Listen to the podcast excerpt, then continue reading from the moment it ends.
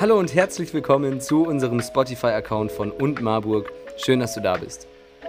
Wir träumen davon, eine Kirche zu sein, die verbindet und sind gemeinsam auf der Reise, was es bedeutet, in Verbundenheit mit anderen Menschen, mit sich selbst und natürlich auch mit Gott zu leben. Und dafür wollen wir hier Predigten und Vorträge hochladen und würden es auch lieben, mit dir in Verbindung zu treten und zu hören, was deine Gedanken, was deine Fragen dabei sind. Schreib uns gerne an info@und-marburg.de Schau auf unserer Webseite vorbei, folg uns auf Instagram und auf Facebook und jetzt viel Spaß und inspirierende Gedanken. Gott im Und entdecken, nahbar und fern, liebend und zornig, einer und viele, gnädig und fordernd und heute schwarz und weiß. Wie ist Jesus weiß geworden? Ich kann eigentlich nicht mehr zählen, wie oft mir diese Frage mittlerweile gestellt worden ist. Ich hätte damit rechnen müssen, als ich dieses Buch unter diesem Titel veröffentlicht habe. Aber es ist total gut, dass wir uns diese Frage stellen, weil sie über Jahrhunderte viel zu wenig Relevanz hatte, weil Menschen sie sich nicht gestellt haben. Ich sage es jetzt schon mal am Anfang der Predigt, nicht, dass ihr darauf wartet. Ich werde diese Frage nicht beantworten. Ähm, das ist so der Cliffhanger, ne? Also, weil so ein bisschen was muss auch noch für, ähm, für zu Hause noch übrig bleiben oder für die Gespräche beim Kaffee zum Beispiel. Aber vielleicht werfen wir einen gemeinsamen Blick auf ein paar Bilder, die das Problem deutlich machen und die wir jetzt einmal in der PowerPoint sehen werden. Jesus, das einzige weiße Kind, was im heutigen Nahen Osten groß geworden ist, oder der hell angepinselte Typ, oder äh, von Naked Pastor. Ich habe gesehen, äh, Tobi hat auch schon ein Bild von ihm mal hier gezeigt.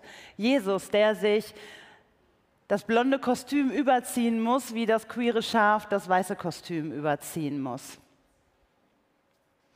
Es geht also um ein dominantes, eurozentrisches Gottesbild, das in Frage gestellt wird in einer Migrationsgesellschaft, die wir nun mal sind. Eine Gesellschaft, in der nämlich auch die weiße Norm immer mehr kritisiert und in Frage gestellt wird und so dann eben auch schlussendlich der weiße Jesus weil er vermutlich mir ähnlicher sah als vielen anderen hier im Raum.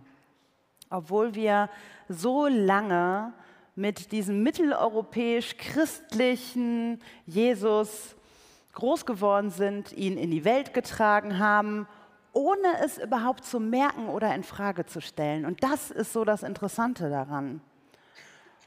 Und jetzt irritiert diese Frage nicht nur, sondern da kommen auch ganz ungewohnte Emotionen auf. Von, ist das denn wirklich so wichtig, bis hin zu, reiß den weißen Jesus vom Kreuz, ist eigentlich die ganze Bandbreite immer dabei. Und vielleicht ist diese Bandbreite sogar hier im Raum vertreten oder vor den Bildschirmen, ich weiß es nicht. Und daher ist es besonders wichtig, dass wir uns bei dieser Frage auch immer mit dem Und beschäftigen. Auch wenn Gott selbst vermutlich weder schwarz noch weiß ist, kommen wir mit einem Schwarz-Weiß-Denken hier nämlich auch nicht weiter. Das ist ein super Wortspiel, da ne, habe ich mir überlegt. Ähm, ich jetzt, ja, gut, dass ihr jetzt nochmal lacht, vielleicht können wir das so machen, ja? Ähm, dass ich so ein kleines Zeichen hier gebe, dann sieht man das vor dem Bildschirm nicht und das heißt Lachen.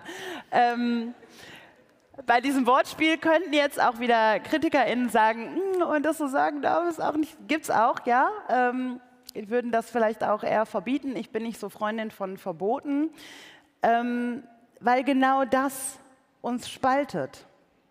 Wie so viele Themen uns spalten. Ich glaube, das muss ich euch hier im Raum auch gar nicht erzählen. Viele, die hier sind, haben auch schon viel Spaltung über verschiedene Themen in Gemeinden erlebt. Und schon Paulus hat uns vor Spaltung gewarnt. Als in den ersten Gemeinden nämlich auch sehr unterschiedliche Menschen zusammenkamen, war das vor 2000 Jahren auch noch kein Sonntagsspaziergang. Und gerade deshalb ist es so wichtig, dass wir auch heute das Verbindende suchen und uns im Und begegnen. Ich mag euren Namen nämlich sehr und all diese Wortspiele, die es damit so gibt und Metaphern, die ihr euch sicherlich auch alle kennt, aber dieses Und, dieses Verbindende, das ist auch bei diesem Thema so unglaublich wichtig. Als ich selber 19 Jahre alt war, da habe ich gedacht, ich weiß alles. Ich, mir kann jetzt keiner mal was erzählen. So die Schule hinter mir und dann dachte ich, ich habe alles verstanden auf dieser Welt. Und mit diesen Allmachtsgedanken bin ich dann für ein Jahr nach Tansania gegangen. Da wollte ich dann auch retten und helfen. Ähm, und ich wurde in den ersten Tagen bereits eines Besseren belehrt und es war unglaublich schmerzhaft, weil dieses ich weiß alles, von jetzt auf gleich gekippt ist. Und heute bin ich 39 Jahre und ich finde es so schön, dass ich nicht alles weiß, dass ich noch so viel mehr entdecken kann und dass ich gar nicht alles wissen muss. Das lerne ich vor allem auch in meinem internationalen Kollegium bei der Vereinten Evangelischen Mission. Meine eurozentrische Sicht auf diese Welt, auf ethische Fragen, auf meine Ansichten und letztendlich auch auf Gott, die werden immer wieder in Frage gestellt und aus einer völlig anderen Perspektive beleuchtet. Ähm, und das eben von meinen nächsten KollegInnen, mit denen ich alltäglich zusammenarbeite. Das passiert in Meetings, das passiert aber genauso gut am Kaffeeautomaten. Und auch das ist kein Sonntagsspaziergang. Und so stecken auch in dieser Alle Kinderbibel, die so hübsch aussieht, wirklich zahlreiche, unglaublich herausfordernde Diskussionen drin, weil so viele Menschen am Tisch saßen mit so ganz unterschiedlichen Perspektiven. Und ich bin so sehr an meine Grenzen gekommen in den letzten zweieinhalb Jahren. Aber das Ergebnis, was sicherlich auch noch nicht perfekt ist, das ist auch total schön, weil es eben diese, diesen Prozess auch hinter sich hat in einer Gruppe, in einer Arbeitsgruppe, in der ich so viel gelernt habe wie selten zuvor in ähm, Arbeitsgruppen überhaupt. Aber warum erzähle ich euch das eigentlich? Weil genau da das Und drin steckt. Zuhören. Nicht die eigene Perspektive direkt als die einzige Wahrheit gelten zu lassen. Kein Schwarz und Weiß. Auch nicht, wenn es um Gott geht. Gott ist nicht schwarz und auch nicht weiß. Das sind menschliche Konstruktionen über Menschen und auch über Gott. Aber Gott ist viel größer. Die Bestseller-Autorin Kybra Gümüşay, deren Buch ich sehr empfehlen kann, Sprache und Sein, die hat mal gesagt, dass es schwierig sei, Gott überhaupt in Worte zu fassen. Du versuchst Worte zu finden und presst sie durch das Nadelöhr der Sprache und hinten kommt irgendwas raus, aber es ist nicht Gott. Und auch Black Augustine, der Kirchenvater Augustin, der neben Jesus übrigens auch eine sehr prominente Kirchenperson ist, die weiß wurde, auf plötzlicher, ähm, auf komische Art und Weise, der kommt nämlich aus Nordafrika, der hat mal gesagt, wenn du etwas begriffen hast, dann ist das, was du begriffen hast, nicht Gott. Und das sind so wunderbar befreiende Gedanken. Und dennoch scheinen sie uns so herauszufordern, weil wir trotzdem Gott verstehen wollen, weil wir trotzdem Gott kennen wollen. Und ich glaube, das ist auch menschlich und verständlich. Aber eine Antirassismus-Trainerin, die hat mir letztens was erzählt, was mich echt ins Nachdenken gebracht hat. Das ist eine Antirassismus-Trainerin, die gar nicht mit Kirche was zu tun hat, die ist nicht in Kirche sozialisiert, die ist nicht christlich und so weiter. Und jetzt gibt sie öfter Antirassismus-Trainings in kirchlichen Kontexten. Und die hat mir eine Beobachtung erzählt, dass sie sagte, Sarah, ich erlebe in, keiner anderen, in keinen anderen Gruppen, erlebe ich so viel Allmachtsgedanken wie in kirchlichen Gruppen. Die denken ja echt, die können die ganze Welt retten. Das ist ja, ist ja äh, faszinierend. Und dieses koloniale Denken, ihr habt gelacht, ohne dass ich ein Zeichen gegeben habe. Ne, das ist toll, wir sind da. Dieses koloniale Denken, wir wissen es besser, wir haben Gott verstanden und wir können alle retten, das scheint doch, glaube ich, bei uns europäischen Christinnen wirklich tief in uns zu stecken. Deswegen werde ich in Deutschland, wenn es ums Thema Antirassismus geht, auch nicht selten gefragt, so, jetzt haben wir hier anderthalb Stunden was über Rassismus gehört, was können wir denn jetzt tun? So nach dem Motto, wie können wir denn jetzt Rassismus bekämpfen, um dann auch zum nächsten Tagesordnungspunkt überzukommen? Und dann denke ich immer, krass, also ich habe gar keinen Masterplan in der Tasche. Und am Anfang dachte ich immer, ah, ich brauche aber den Masterplan, weil das wollen die jetzt und das muss ich jetzt liefern. Und im Laufe der Zeit denke ich so, nee. Da gab es Martin Luther King, Rosa Parks, äh, Nelson Mandela, so viel andere. Und niemand hat es geschafft. Sie haben Weichen gelegt und Wege geebnet, auf denen wir heute gehen dürfen. Aber wer bin denn ich, dass ich jetzt sage, so, und jetzt gehen wir jetzt den Weg zu Ende, wir machen das jetzt fertig. Nee, so funktioniert das nicht. Wir reden schließlich von jahrhundertealten Mechanismen und Prägungen. Aber, und das ist immer ein schöner Gedanke, der mir irgendwann kam, wir haben, ich habe als Christin eine schöne Kompetenz erlernt.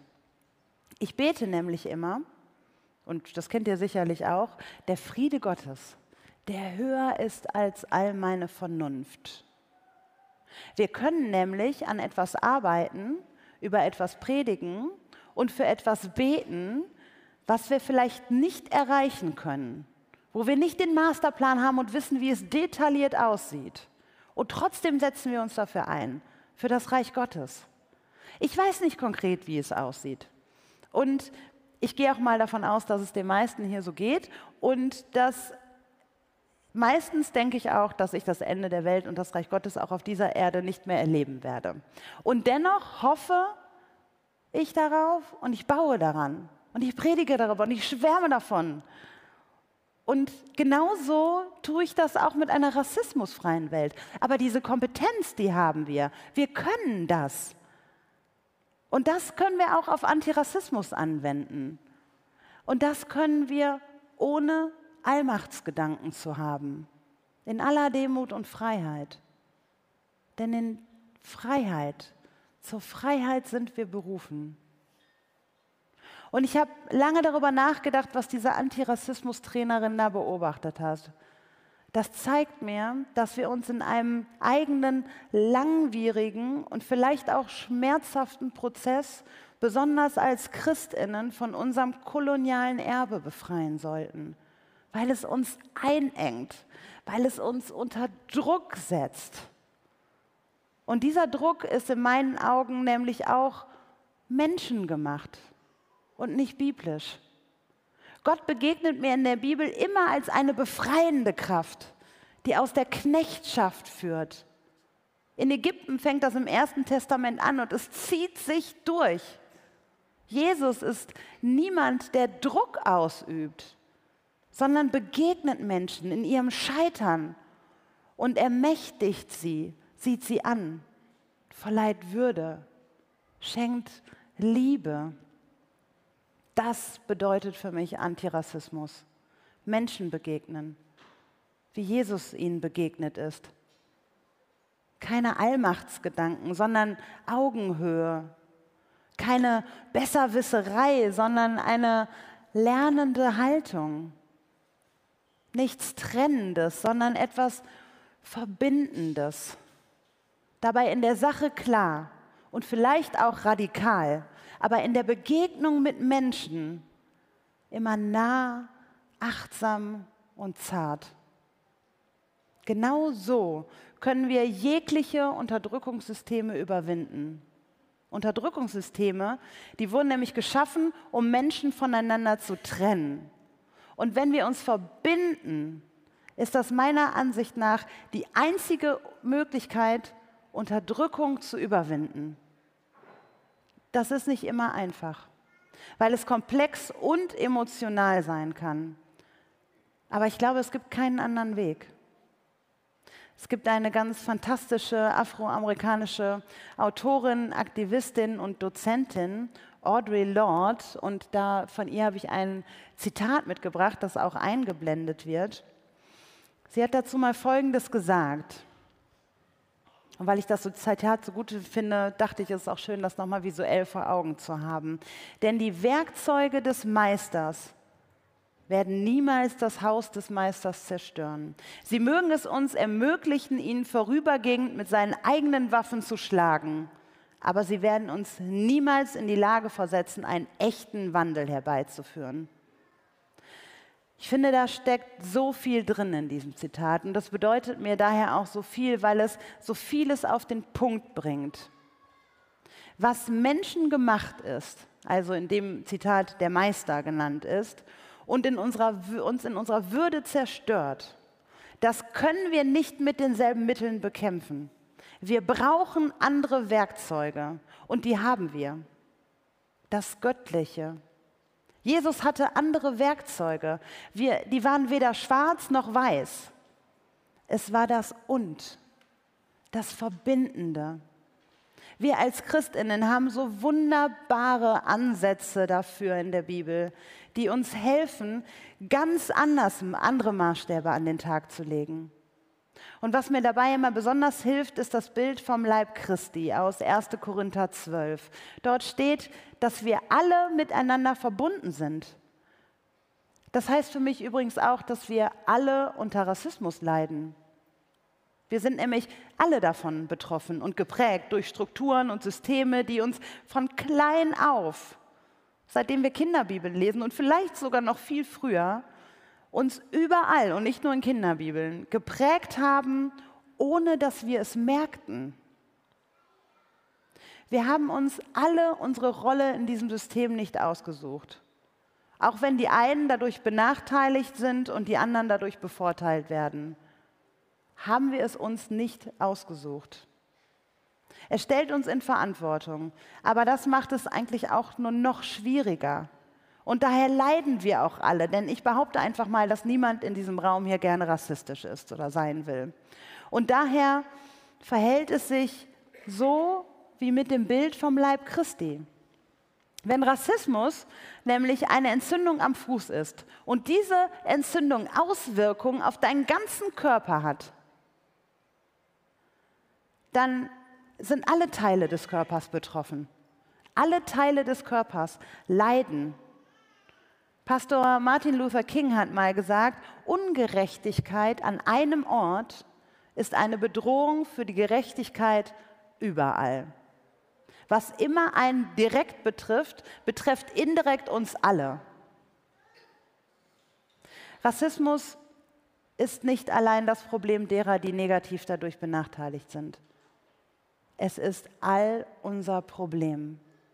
Und das Bild vom Leib Christi mit den vielen Gliedern, das schützt uns vor Spaltung und kann uns so helfen, jegliche Form der Diskriminierung und der Entwürdigung von Menschen mit anderen göttlichen Maßstäben zu überwinden. Wenn deine oder deine oder deine Würde in Gefahr ist, dann ist auch meine Würde in Gefahr. Wenn ich so durch die Welt gehe, dann kann das alles verändern. Dadurch entdecke ich mittlerweile Jesus in mir ganz alt vertrauten Geschichten auch noch mal ganz neu. Bei der sogenannten Ehebrecherin zum Beispiel. Zu niemandem in diesem ganzen Szenario des Steinewerfens baut Jesus eine Beziehung auf. Er sitzt am Boden und malt was auf die Erde und man fragte sich früher, was malt er denn da? Und erst als alle anderen weg sind, steht er auf, schaut der Frau auf Augenhöhe in die Augen und verleiht ihr Würde, weil sie diejenige war, der diese Würde genommen wurde. Mir geht es heute viel mehr darum, was Jesus in dieser Begebenheit tut, als darum, was Menschen mir jahrzehntelang versucht haben, über diese Frau zu erzählen. Und auch Gott lerne ich neu kennen. In der Jahreslosung zum Beispiel, in der Begegnung von Hagar. Tobi hat darüber auch hier ja gepredigt. In allen Erzählungen, die ich je in meinem Leben über Hagar hörte, war sie die Randfigur. Erst afroamerikanische Frauen haben mir geholfen, sie als Hauptakteurin zu sehen. Und für Gott scheint sie das ja auch zu sein. Die Sklavin ist Gott wichtig, weil sie ihre Würde verloren hat. Das ist das Erste, was Menschen verlieren, wenn sie diskriminiert werden. Und Hagar ist die einzige Frau, der in all dieser Männerdynastie zahlreiche Nachkommen prophezeit werden. Und sie ist die einzige, die Gott einen Namen geben, geben darf. Du siehst mich. Und so lerne ich langsam Gott immer wieder anders zu sehen, aus einem anderen Blickwinkel. Da helfen mir Perspektiven anderer, die nicht eurozentrisch geprägt sind oder die Perspektiven derer, die von anderer Diskriminierung betroffen sind, als ich es bin. Und letztendlich ist das auch das, was ich auf die Frage nach dem und was können wir jetzt eigentlich tun, antworte. Zuhören, empathisch sein, andere Perspektiven versuchen einzunehmen, ohne gleich mein Aber auf den Lippen oder im Hinterkopf zu haben, sondern das Und zu sehen, im Und zu bleiben. Es darf nebeneinander stehen. Deine Perspektive wird dadurch nicht weniger wahr, sondern sie wird ergänzt. Und das ist was Schönes, das ist eine Bereicherung. Das alles hat auch viel mehr übrigens mit Gefühlen zu tun, als mit unserem kognitiven Denken. Auch das ist nämlich eine Lüge des Kolonialismus. Der ist nämlich eng verbunden mit unserem Verständnis über die Aufklärung, die uns sagt, wir können alles mit dem Kopf lösen. So ist das gar nicht. Und ich hoffe, es ist klar geworden, dass hier vieles nicht über den Kopf zu lösen ist und dass wir das auch nicht brauchen. Und das wollen wir jetzt in einer Reaktionszeit auch noch mal ein bisschen vertiefen. Und wir wollen es vertiefen und uns vielleicht ein bisschen dekolonisieren, quasi Antirassismus lernen. Und dazu gibt es hinten eine Gefühlswand. Eben keine To-Do-Liste mit Allmachtsgedanken, was jetzt hier noch erfüllt werden muss, sondern wir wollen Gefühlen Raum geben. Wir wollen damit nicht heute die Welt retten. Wir stehen nicht unter Druck. Wir wollen noch mal ein bisschen in uns hineinschauen. Welches Gefühl ist gerade in dir? Das mache ich häufig bei Antirassismus-Trainings, dass wir nicht jetzt eine To-Do-Liste aufschreiben, sondern dass wir mal in uns hineinhorchen. Welches Gefühl ist da? Und alle Gefühle sind willkommen. Das ist gut mal auf seine Gefühle zu hören. Und die dürft ihr dort hinten aufschreiben und an die Wand hängen und ihr dürft euch gegenseitig Gefühle schenken. Vielleicht habt ihr so den Impuls, oh, dieses Gefühl, das möchte ich jetzt nehmen und das nehme ich mit, dann nehmt es mit. Oder macht euch ein Foto davon. Verschenkt Gefühle. Schaut mehr auf Gefühle und versucht nicht alles mit dem Kopf zu regeln. Denn empathisch zu sein hat auch viel mit Gefühlen zu tun. Und außerdem gibt es ein Jesusbild auf euren Plätzen, das nochmal ein bisschen zeigt, dass auch Jesus gar nicht vielleicht so ist, wie wir ihn uns immer vorgestellt haben.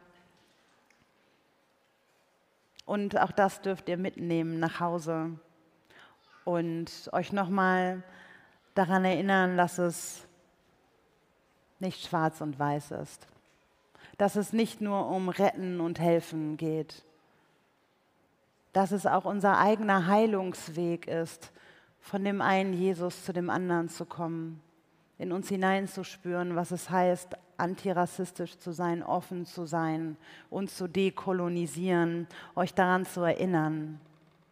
Und hinten gibt es noch ein wunderbares Gedicht, das ist jetzt nur für die Leute hier im Raum und nicht vor dem Bildschirm von Maya Angelou, eine afroamerikanische Autorin, die ein Gedicht geschrieben hat über Familie Mensch. Und auch das könnt ihr euch abfotografieren und ein paar Zettel liegen auch noch an der Gefühlswand, die könnt ihr euch mitnehmen. Und immer im Hinterkopf zu haben, Gott ist größer, Liebe ist stärker. Und der Friede Gottes, der höher ist als all unsere Vernunft Bewahre unsere Herzen und Sinne. In Jesus Christus.